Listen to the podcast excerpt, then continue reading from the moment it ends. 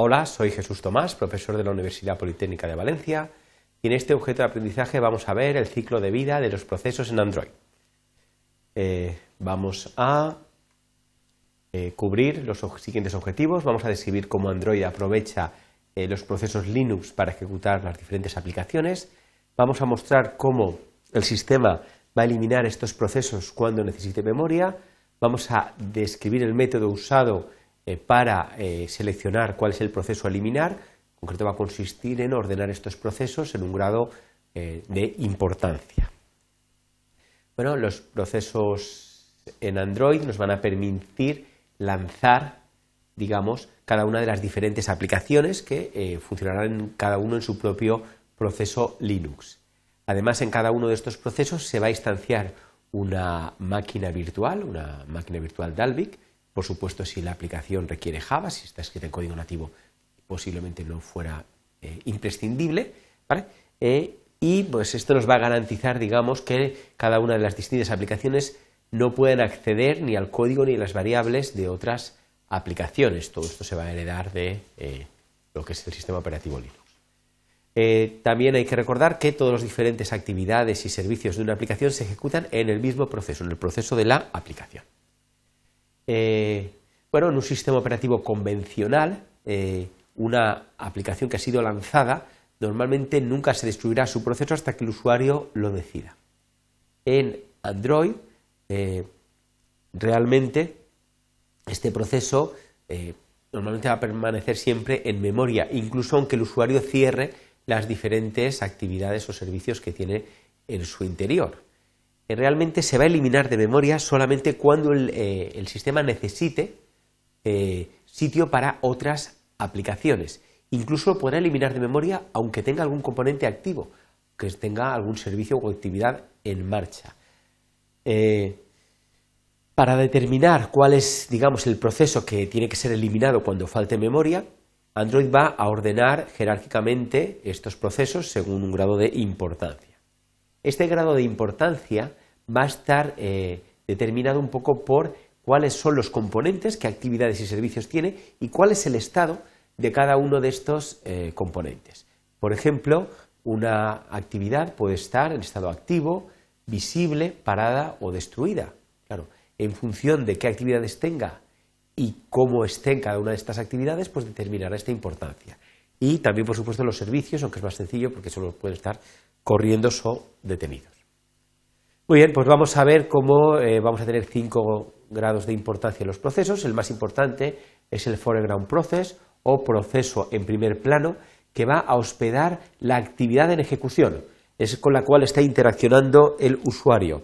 En esta actividad el método onResume ha sido llamado. En los sistemas Android actuales solo puede haber un proceso de este tipo.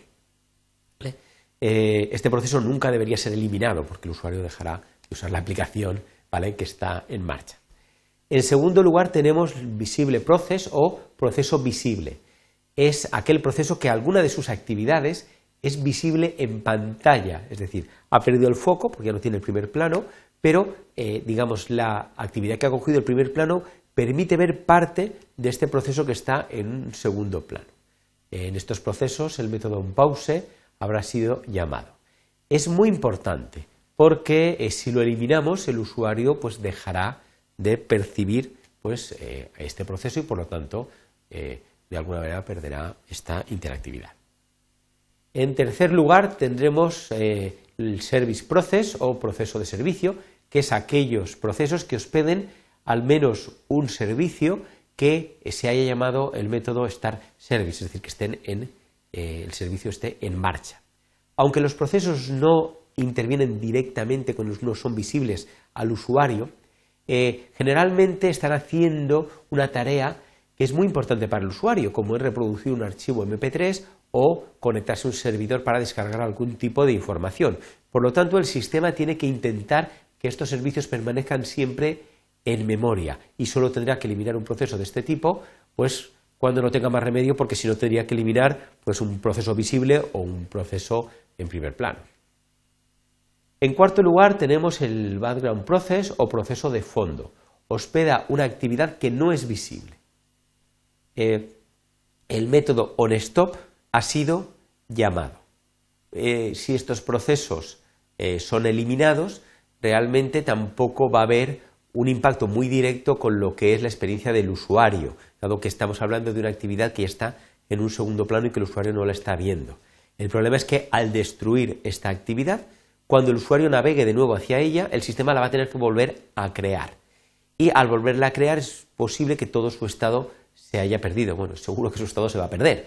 Por lo tanto, el programador tiene que eh, guardar este estado para que el usuario continúe exactamente con una, eh, digamos, una percepción similar a la que tenía cuando, digamos, pasó a un segundo plano esta actividad. Generalmente hay muchos procesos de este tipo, la filosofía que se sigue en Android, eh, y por lo tanto el sistema va a intentar coger de entre todos los que hay el que haga más tiempo que eh, el usuario ha utilizado. Ya finalmente, en quinto lugar, tenemos el empty process, el proceso vacío, y es aquel que ya no hospeda ningún componente activo. Todas sus actividades y servicios ya han cerrado. ¿Por qué eh, no se quita de memoria directamente estos procesos y eh, dejan de existir? Pues la razón es para eh, implementar una especie de caché. Los vamos a mantener en memoria para que así, si el usuario decide de nuevo arrancar esta aplicación, ya la tiene en memoria y por lo tanto va a costar menos lo que es arrancar la aplicación. Muy bien, pues hasta aquí esta eh, descripción de los diferentes tipos de procesos que tenemos en Android. ¿vale? Hemos visto cómo toda aplicación van a ser ejecutadas dentro de un proceso Linux.